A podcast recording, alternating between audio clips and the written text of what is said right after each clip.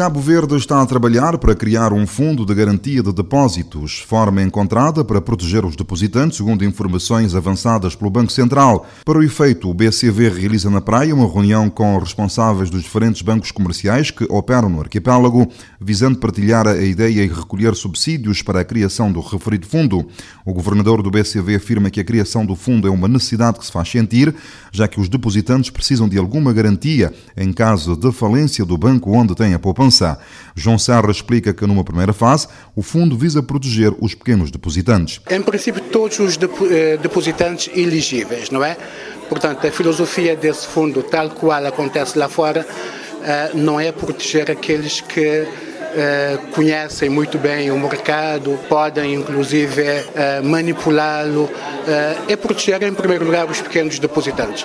Mas até ao montante que estamos a prever, a prever que são mil contos, todos os depositantes, excepto as empresas, o Estado, as autarquias, estão protegidos. Segundo a proposta em discussão, o referido fundo deve ser alimentado pelos bancos comerciais, devendo contribuir com cerca de 16 mil contos mês, cerca de 160 mil dólares. De acordo com João Serra, cada instituição bancária contribuirá com o montante em função do número de depositantes que possui. Eh, estamos a propor que sejam os bancos eh, a financiar, eh, melhor dito, a alimentar gradativamente esse fundo para fazer face a uma eventual crise bancária de pequena dimensão aqui em Cabo Verde, eh, no prazo eh, máximo de 12,5 anos, 12 anos e, eh, e, meio. E a contribuição mensal de todos os bancos, de todos, é, seria 16,4,5 mil contos.